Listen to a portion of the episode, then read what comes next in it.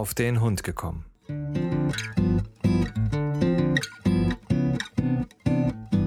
Ein Podcast, auch über Hunde.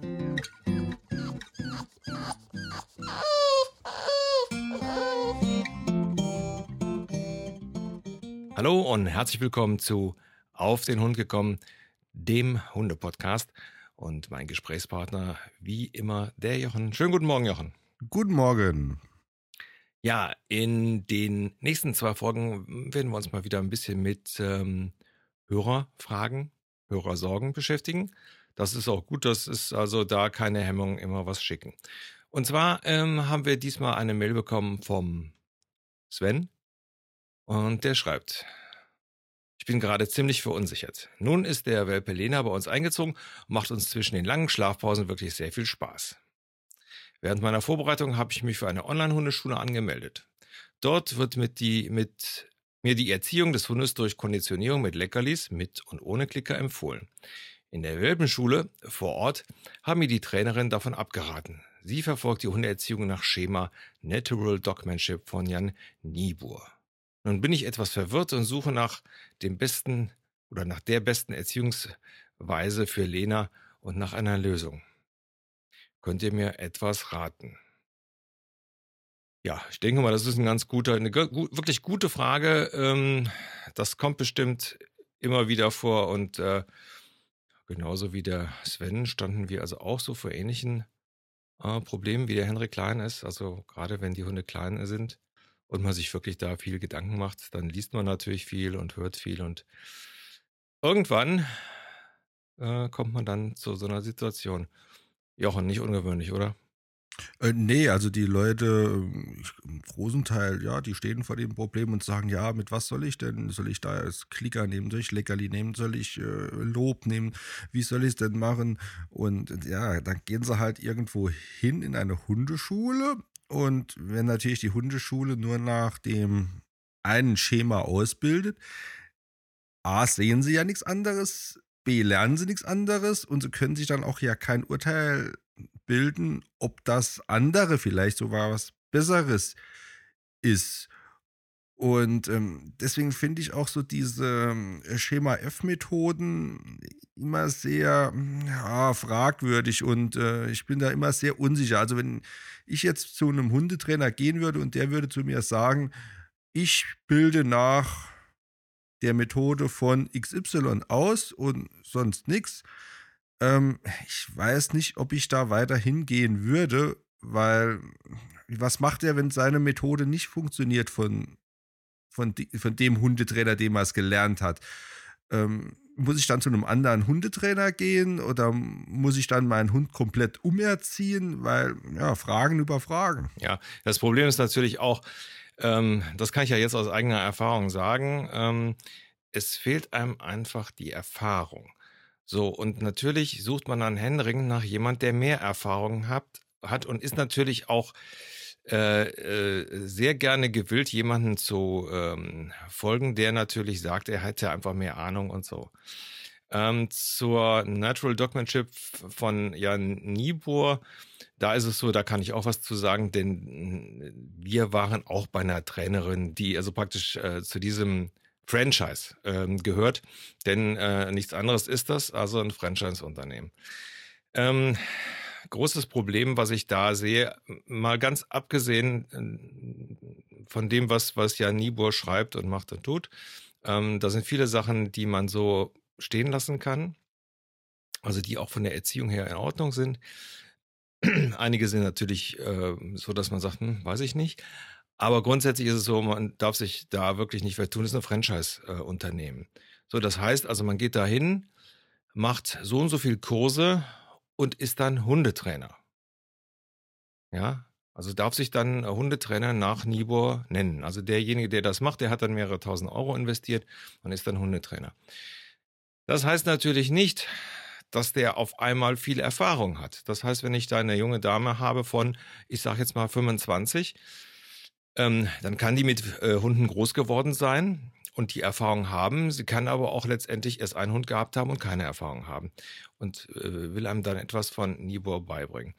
Äh, meine Erfahrung ist gewesen mit Natural Dogmanship, ähm, bei dieser Trainerin war sehr gut. Das Welpenspielen, das habe ich auch, glaube ich, schon mal erzählt, ähm, weil da also auch nochmal erklärt worden ist, wie also dann eine erwachsene Hündin, die dabei war, die also praktisch dort diese ähm, Welpengruppe praktisch so ein bisschen kontrolliert hat, die also dafür gesorgt hat, dass also da keiner mobbt und so. Das war wirklich interessant zu sehen und dann eben einfach auch da mal einen Begriff zu bekommen, wie Hunde das ähm, dann untereinander regeln und dass so ein Stuber mit der Schnauze äh, viel härter ist als das, was wir vielleicht mal mit der Hand machen. Ähm, das war wirklich interessant. Nachher, und das ist das, äh, wo ich dann ähm, mich direkt daran erinnere, ähm, kommt genau das, was dem Sven hier auch passiert. Ähm, es wird nach Schema F vorgegangen und das ist einfach so, es wird nicht auf den Hund eingegangen. Und das war auch das, was uns dazu veranlasst hat, dann da äh, wegzugehen, weil ähm, wirklich nicht auf den Hund beziehungsweise auch die Hunderasse äh, dann eingegangen worden ist. Und das ist einfach die, die Sache, wo ich dann genau wie der Jochen sage, Leute, wenn das so ist, weg da. Das ist einfach so eine, so eine Sache. Ein, ein guter Hundetrainer, egal von welcher Schule, denn es gibt ganz viele, auch ganz viele ähm, äh, Franchise-Geschichten, also die Dogs-Geschichten vom, vom Rutter und, und, und. Ähm, ein guter Hundetrainer, der sieht also mehr, der sieht also praktisch das Team, also das heißt euch und euren Hund, der sieht also dann auch die Rasse, was für eine Rasse ist das. Ja, bestimmte Hundetrainer sagen, bei bestimmten Rassen ist doch ganz klar, ist noch ganz normal für die Rasse, dass der vielleicht ein bisschen garstiger ist oder ein bisschen rüpeliger oder wie auch immer. Und das muss man einfach da äh, berücksichtigen.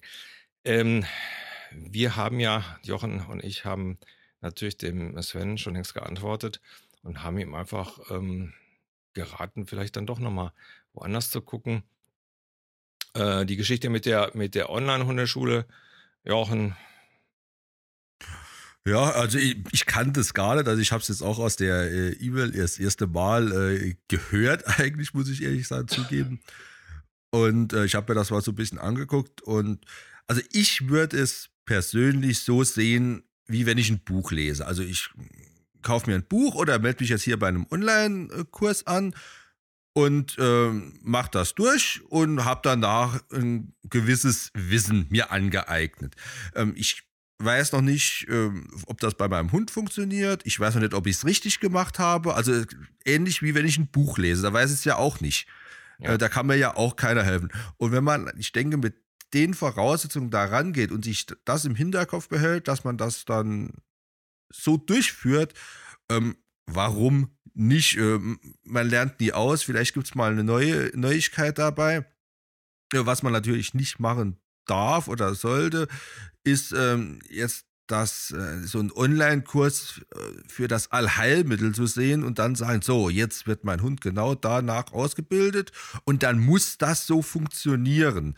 Ja. Ähm, das funktioniert halt nicht. Aber wie gesagt, das funktioniert, wenn ich ein Buch lese, ja auch nicht. Nee, das ist es. Also das ist ja die Erfahrung, habe hab ich ja auch gemacht. Man liest vorher, äh, äh, was weiß ich, wie viele Bücher über Hundeerziehung beziehungsweise über, über Welpen und so weiter. Und der Hund macht dann genau das, was du im Endeffekt nicht gelesen hast. Dumme Sache das. Ähm, das sehe ich also genauso. Also man kann also mit Sicherheit, wie du sagst, da ähm, es wie ein Buch sehen und das finde ich auch nicht verkehrt. Es gibt mit Sicherheit Möglichkeiten heute durch äh, Videos und so weiter, bestimmte Verhaltensweisen und so weiter auch äh, da aufzuführen. Ähm, finde ich auch nicht so verkehrt, wenn es sowas gibt, äh, wenn man bestimmte Videos, also auch bei, bei ähm, denn das kommt dann als nächstes bei YouTube, gibt es ja auch hunderte von Hunde-Videos und von Hundeschulen-Videos und so. Ähm, grundsätzlich würde ich sagen, kann man sich also angucken und dann muss man einfach überlegen, a, gefällt mir das, wie, wie da mit dem Hund umgegangen wird, möchte ich so mit meinem Hund umgehen und b, ähm, ausprobieren. Also das ist äh, mit Sicherheit nicht verkehrt, dann auch mal zu überlegen, einfach so. Also meine grundsätzliche Empfehlung wäre, weil es geht ja auch letztendlich darum, dass man als Hundemensch äh, ja auch korrigiert werden muss. Und das macht einfach nur ein Trainer vor Ort. Also ähm, von daher bin ich nach wie vor dafür, ähm, das sehr locker zu sehen, also einfach zu überlegen, habe ich vielleicht einen Hundeverein vor Ort, wo ich eine Zehnerkarte kaufen kann und mir dann zehn Trainingsstunden angucken kann. Ja, nochmal der Hinweis, wir haben da die Möglichkeit des Trainierens auf einem abgeschlossenen Gelände, was immer gut ist. Ähm, sowas gibt es halt auch mit Sicherheit bei verschiedenen Hundeschulen, dass man da ähm, hingehen kann und sagen, okay, ich möchte gern so und so viele Stunden. Äh, denn ansonsten, das kann man ja auch gerade sagen, gerade die äh, äh, Hundetrainer, die praktisch in diesen Franchise-Unternehmen sind, sind nicht gerade preiswert. Oder Jochen? Äh, ja, nee, also auf die billigste Art fährt man natürlich in einem Hundeverein, ähm, den einschlägigen. Äh, auch wenn dann vielleicht einer kommt und sagt, ja, der hat das ja nicht gelernt oder so, ja, die äh, vom Franchise-Unternehmen, äh, die haben es auch nicht gelernt, die haben da, wie du sagst, einen Kurs durchlaufen und schimpfen sich dann Hundetrainer. Also manche, wenn nicht sogar viele Hundetrainer und Hundevereinen haben mehr Hundewissen und mehr Erfahrung wie so mancher Trainer in einer Hundeschule. Und äh, der, der Vorteil ist auch, Hundevereine sind halt auch nicht so festgelegt auf ein Thema, gerade wenn so ein Franchise-Unternehmen ist. Klar, es gibt auch viele freie, gute äh, Hundetrainer, äh, die, und das zeichnet auch dann einen guten Hundetrainer in meinen Augen aus, der dann sagt, alles klar, ich war, was weiß ich, äh, bei dem Jan Nieböhr, ich war äh, bei Thomas Baumann, ich war bei X, war bei Y, äh, da gibt es ja zig hunderte Hundetrainer in Deutschland und habe mir da ein Seminar angeschaut, habe mir da, äh, habe da einen Kurs belegt etc. und habe mir eine große Masse an Wissen zugelegt und habe mir überall eigentlich das Beste rausgesucht. Also äh, so hat es mir mal äh, äh, ja auch jemand zu mir gesagt, wo gesagt hat, äh, schau dir an, äh, wie ich arbeite, schau dir an, wie andere arbeiten und hol dir von jedem das Beste dabei raus. Und äh, genau das ist das, was ein Hundetrainer braucht, der, dass der dann direkt sagen kann, so, wir haben jetzt Hund A, wir probieren jetzt mal was, okay, funktioniert gar nicht. Mhm. Äh, ähm, aber dann mache ich Methode B, weil die dann vielleicht funktioniert. Klar, man soll nicht am Hund rumdoktern, aber ein Hundetrainer, der sieht das dann auch schon, ob dann ein Hund, ich sag jetzt mal, auf Leckerli anspringt oder eher auf Spielzeug anspringt. Da geht es mal schon äh, so die grundlegenden Sachen los. Und ja, wenn ich halt so bei einem festgefahrenen Hundetrainer bin, wie wir am Anfang schon gesagt haben, der zieht sein Thema durch, kassiert das Geld und wenn es dann halt nach 15 Mal nicht funktioniert, ja, dann musst du halt woanders dahin gehen, hast halt ja, Pech gehabt. Ja, ja. Naja, ich sag mal so, also wenn, wenn eine Konditionieren mit Leckerchen äh, doch klappt, ähm, warum das nicht nehmen? Warum den jetzt in so eine äh, Sache pressen? Naja, gut, also das ist natürlich, äh, wird der Sven schon irgendwie richtig machen. Ähm, aber wie gesagt, ganz klar, also grundsätzlich nochmal, wir sind da also nicht gegen ähm, ähm, Hundetrainer, die bei bestimmten Franchise-Unternehmen äh, sind. Das hat also damit äh, nichts zu tun, ganz. Aber es ist einfach so, dass es ist auch letztendlich eine Sache, wenn ich mir als Hundetrainer nicht meiner Sache sicher bin, dann bin ich im Endeffekt, kann ich den einfachen Weg gehen und halte mich an das, was äh, ich praktisch von meinem ähm, Franchise-Nehmer, hätte ich beinahe gesagt, Franchise-Geber, ähm, vorgegeben bekommen habe. Ähm, wenn ich aber über die Jahre Erfahrung gesammelt habe, dann äh, geht mir viele Sachen, geht mir einfach schneller äh, von der Hand, beziehungsweise kann ich sehen. Also ich kann das ja ähm, damals aus dem Hundeverein. Der alte Trainer, der da war, der hatte den Henry direkt, direkt durchschaut. Und der hat also auch direkt geguckt, wie das mit, mit uns äh, so harmoniert und so. Und das ist einfach eine Sache, wo ich äh, ja, wo ich sage, das ist so, äh, glaube ich, der bessere Weg, ähm, wenn man dann also jemanden hat, der wirklich ähm, das Gespür hat für beides. Ja, also der also Herrchen und Hund als Team nach vorne bringt, ähm, ohne da jetzt ja einfach ein bestimmtes Schema auszusetzen, finde ich also wesentlich besser. Ja, ansonsten, äh, wie gesagt, wir haben ja schon die, die Tipps normalerweise gegeben, was man am besten machen kann. Ähm, ja, ansonsten, Jochen, wie gesagt, die Qual der Wahl für den Anfänger bleibt letztendlich bei dem Anfänger äh, selber. Aber auch wenn man noch nicht so viele, so viel Ahnung von seinem Hund hat, sollte man schon sich auch da, sage ich mal, äh, durchsetzen, wenn man das Gefühl hat, das gefällt mir nicht. Oder Jochen? Ja, äh, genau. Das haben wir ja in anderen Podcast-Folgen schon gesagt. Äh, man soll auf sein Bauchgefühl hören und was einem selbst zuwider ist oder wenn man merkt, dass seinem Hund das auch unangenehm ist, äh, soll man da ja das ganze Spiel nicht mitmachen. Es ist eine Freizeitbeschäftigung, die man macht. Es ist ein Hobby. Der Hund ist ein Familienmitglied und das nützt nichts, wenn da der Trainer da meint, oh, das ist prima, da kann ich jetzt mal da dran rumdoktern und der nimmt ihn ja nachher wieder mit nach Hause. Ähm, also ich kenne ganz, ganz wenige Hundetrainer, aber die das so machen. Aber es gibt sie halt. Und ähm, wie gesagt, man ist eigentlich einem Hundeverein für den Anfang einfach mal äh, gut aufgehoben. Äh, da kann man sich mal anschauen, was es gibt, was geht. Und ähm, eigentlich zu einem kommerziellen Hundetrainer würde ich persönlich eher erst gehen, wenn ich wirklich dann merke, oh, ich habe da ein gewisses Problem. Ähm, egal ob das Aggression ist oder an der Leine etc.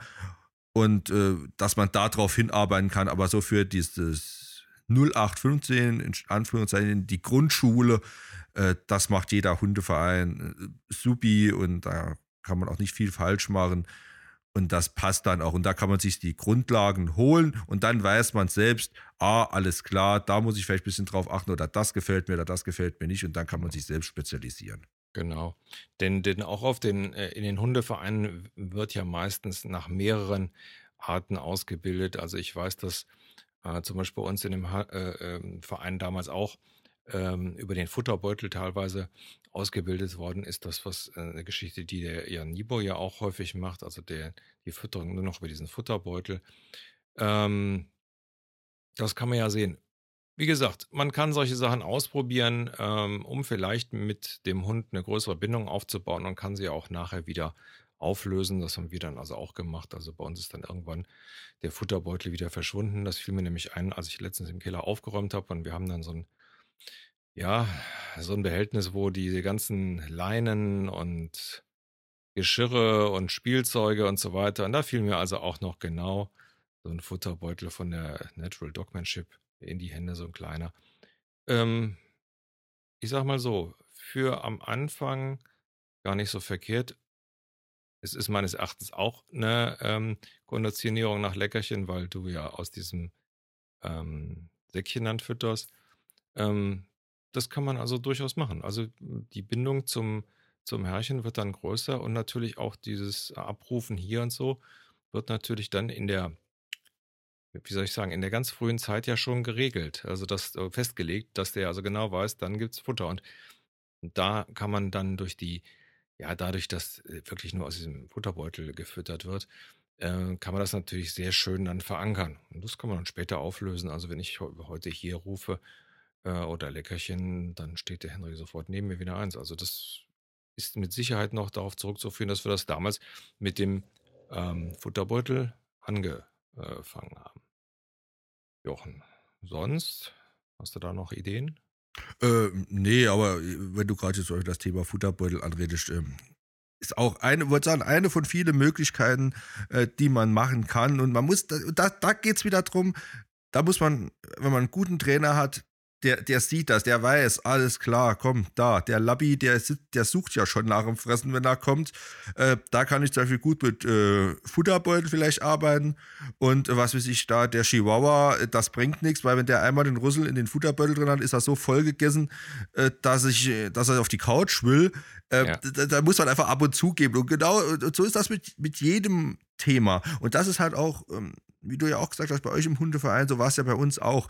Ähm, wir hatten dann eine Familienhundegruppe und die hat jetzt äh, einer gemacht. So, und jetzt halt plötzlich war da vielleicht ein Hund da, wo Probleme hatte, wo das nicht angenommen hat. Ja, und dann hat er mal gesagt, äh, ja, warte mal, äh, was weiß ich, Jochen oder äh, Hans oder egal wie sie alle wie, im Hundeverein hießen, guck mal, du hast doch da vielleicht Erfahrung, weißt du vielleicht, was wir da machen können. Und so äh, besteht auch eine Kommunikation ja auch untereinander und jeder lernt von jedem und man kann aus der Erfahrung von mehreren Leuten schöpfen, weil im Hundeverein ja nicht nur ein Trainer ist, ähm, was ich allerdings dann ja bei einem kommerziellen habe, da ist da meistens nur ein Hundetrainer und ja, wenn der halt nicht weiter weiß, ja. dann war es das. Genau, was mir auch noch gerade auffällt, ähm, was, was ich bei dem, bei dem äh, Hundetrainer aus dem Verein natürlich auch äh, wesentlich besser finde. Bei dem Hundetrainer aus dem Verein bist du kein durchlaufender Posten. Du bist ja Vereinsmitglied und bist immer da und das ist einfach etwas anderes, weil du bist dann über zwei, drei Jahre bei so einem Verein. Wenn du da hingehst und sagst, komm, ich mache jetzt ein bisschen Grundgehorsam mit dem und nach dem Grundgehorsam und sagst, ach ja, komm, ich mache vielleicht da mal mit, um, um äh, wenigstens mal für die Begleithundeprüfung zu üben und so. Und das ist also dein anstetiges Lernen. Und natürlich der Trainer, der sieht ja dann auch Entwicklungen. Das ist etwas, was du bei einem äh, Trainer, den du, den du letztendlich ähm, äh, bezahlst, also praktisch wie diese Dogman-Shift-Leute, ähm, das ist etwas, was du ja dann fast finanziell gar nicht leisten kannst, muss man mal ganz klar dazu sagen. Das hast du bei einem Verein, da kannst du über zwei, drei Jahre kannst du dann mit so einem Hund arbeiten.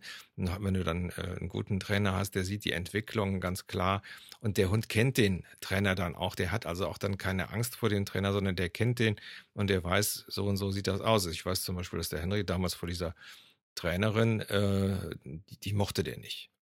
Keine Ahnung, also da war irgendetwas mal vorgefallen. Er mochte sie einfach nicht. Also er mochte danach alle Trainer.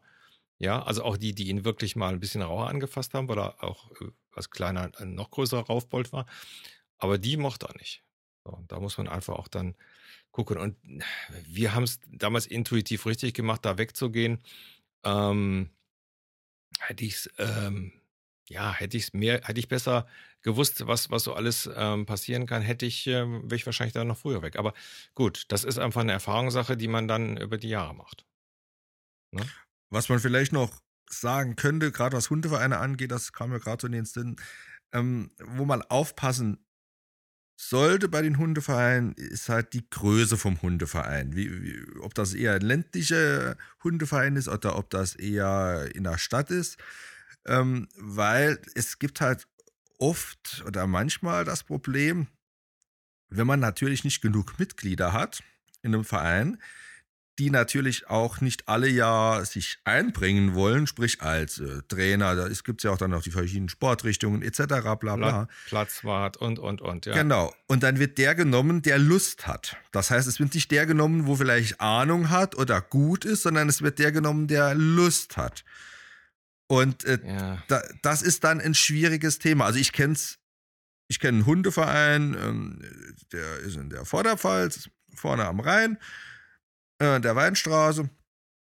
Die haben zum Beispiel so viele Mitglieder und Interessen, da muss man sich, wenn man da Trainer werden möchte im Verein, muss man sich bewerben. Mhm. Dann entscheiden die anderen Trainer, ob sie die Bewerbung eigentlich annehmen. Dann läuft man alle alle Stationen, also sprich, ob das jetzt Turnierhundesport ist, ob das Schutzdienst ist, ob das Welpen sind, Familienhunde etc. Alles, was der Verein hat, läuft man mit durch, macht seine Ausbildung beim äh, übergeordneten Verband und äh, wird dann mal Assistenzhundetrainer bei jemand dabei und es dauert also schon eine Zeit X, das kann bis zu mehreren Jahren dauern, bis man seine eigene Gruppe eigentlich bekommt. Mhm. Und dann ist da natürlich ein gewisses Wissen und auch eine, ein gewisses Niveau hinten dran. Im Gegenzug ähm, habe ich dann halt hier bei uns bei Hundevereinen gesehen, so wie ich es am Anfang gesagt habe. Ähm, ja, in der Vorstandschaft müssten normal, was weiß ich, acht Mitglieder sitzen. Es waren aber schon nur noch sieben da. Das heißt, jeder von denen, die überhaupt im Verein waren, haben da und dann hat dann äh, Irma Schneider, was weiß ich, äh, hat dann die Wölben gemacht, obwohl es noch nie einen Wölben hatte. Und äh, der Hans, der hat dann Schutzdienst gemacht, obwohl er immer nur einen Pinscher hatte. Und lauter so äh, überspitzt gesagt, solches Dinge. Und da sollte man natürlich sich auch ein bisschen aufpassen. Also nicht immer alles in den Himmel heben, ja. ähm, wenn man da irgendwo hinkommt. Und klar, man hat wenig Ahnung und ähm, unser Hundeverein hat das auch oftmals so gemacht, so nach dem Motto, unter den Blinden ist der einäugige König und ich weiß ja ein klein bisschen mehr wie du. Und mhm. schon bin ich der Guru, sage ich mal. Also das, äh, das, was du sagst, das auch, das habe ich also auch erlebt. Ähm, das ist wirklich so, je kleiner der Verein wird, umso äh, ja, umso problematischer wird das für den Verein zu gewährleisten, dass genug Trainer dann da sind. Und da ist es tatsächlich dann so, ähm, wenn sich dann keiner bereit erklärt, dann wird es eben der, der am meisten den Mund aufmacht und sagt, hier, ich will es aber unbedingt, auch wenn das vielleicht von denjenigen dann die schlechteste Wahl ist. Ähm, Wie gesagt, das ist leider auch in dem Verein passiert, ähm, in dem wir waren, was dazu kam, dass also der, der Cheftrainer äh, verstorben ist, ähm, was dann natürlich dann ein besonders großes Loch äh, hinterlässt, weil der also der praktisch nicht nur Vereinsgründer war, sondern auch, auch noch äh, halt der, der Cheftrainer und auch derjenige war, der, obwohl er so vom alten Schlag war, ähm, auch selber ein, ja, eine, ähm, ja, eine Wandlung durchlaufen hat, praktisch was die verschiedenen Ausbildungssysteme betrifft. Also das ist noch jemand, der äh, es kennengelernt hat äh, bei den Schutzhundsachen, dass die Hunde hart angefasst worden ist und der aber da aus, aus Tierliebe gesagt hat, das mache ich nicht mehr mit, solche Sachen möchte ich nicht mehr und dann eben im Verein dann auch anders trainiert hat. Ähm, aber das nur nebenbei. Also das passiert dann, wenn die Vereine einfach zu wenig Mitglieder haben und ähm, ja, wobei man muss natürlich eins sagen, äh, normalerweise ist es so, dass wird, es wird über, wie du es ja schon gesagt hast, übergeordnet von den Verbänden ausgebildet. Also es ist nicht so, als wenn die dann gar keine Ausbildung kriegen.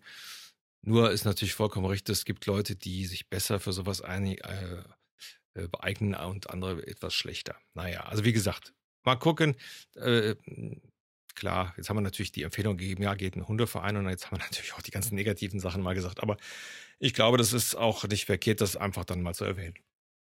Ja, aber wo du gerade sagst, jetzt kommen wir so ein bisschen in die Verbände schon weit von, äh, von Arschbacken auf Kuhenbacken, aber vielleicht einfach als Hintergrundwissen, wo du sagst mit den äh, Verbänden, zum Beispiel darf ein Verein nur Obedience anbieten, wenn er einen Obedience-Trainer hat, ja, der vom Verband ausgebildet ist. Oder das ja. turnierende Sport ist, Welpen, das ist, äh, kommt alles auf das Gleiche raus. Das heißt aber nicht, dass derjenige, der diesen Lehrgang beim Verband gemacht hat, auch das im Verein macht. Also das heißt, ich habe das äh, live erlebt. Dann hat äh, Person A war dann hat dann Obedience gemacht, äh, den Obedience-Trainerschein. Der hat aber, weil wieder nicht kein Personal da war, der hat dann die Schutzhunde gemacht. Und der, wo eigentlich kein Trainerschein hatte, der hat dann das Obedience gemacht. Also da sollte man also es ist nicht immer Gold, was glänzt. Klar, es muss vom Verband ist dann auch vorgeschrieben, dass da einer da sein muss, aber wie gesagt, es wird nicht kontrolliert, ob derjenige das dann auch macht. Ja, das ist richtig. Nur, ich sag mal so, man, man, muss halt gucken. Ich glaube, es kann auch gut sein, dass du dann von jemandem trainiert wirst, der so und so viele Meisterschaften hat, aber keinen ja, Trainerschein. Ja, ja, logisch. Also dann hast du jemanden, der ist dann nur als Vize-Weltmeister geworden, in weiß ich nicht was, mit dem Hund, hat aber dann keinen Trainerschein, weil er einfach dementsprechend trainiert. Also ja, wie gesagt, ist halt äh, ein, ein, schwieriges Thema. Jeder muss da halt wirklich durch und gucken, dass er seine ähm, ja seine Art zu trainieren findet. Ähm, wie gesagt, auch sich selber ruhig mal vertrauen, auch wenn man so gesehen vielleicht von dem äh, Materie Hund und Hundeerziehung vielleicht noch keine Ahnung haben. Aber ich glaube, ge gesunder Menschenverstand ist da, glaube ich, auch eine ganz gute Entscheidungshilfe. Ja, auf jeden Fall. Genau. Nun gut, ich glaube, das war's dann zu dem Thema. Sonst schweifen wir wieder ab und dann ja. ganz, sonst landen wir wieder ganz woanders. Äh, ja, Jochen, dann würde ich sagen, bis zum nächsten Mal und euch allen eine schöne Woche und ja, tschüss. Tschüss.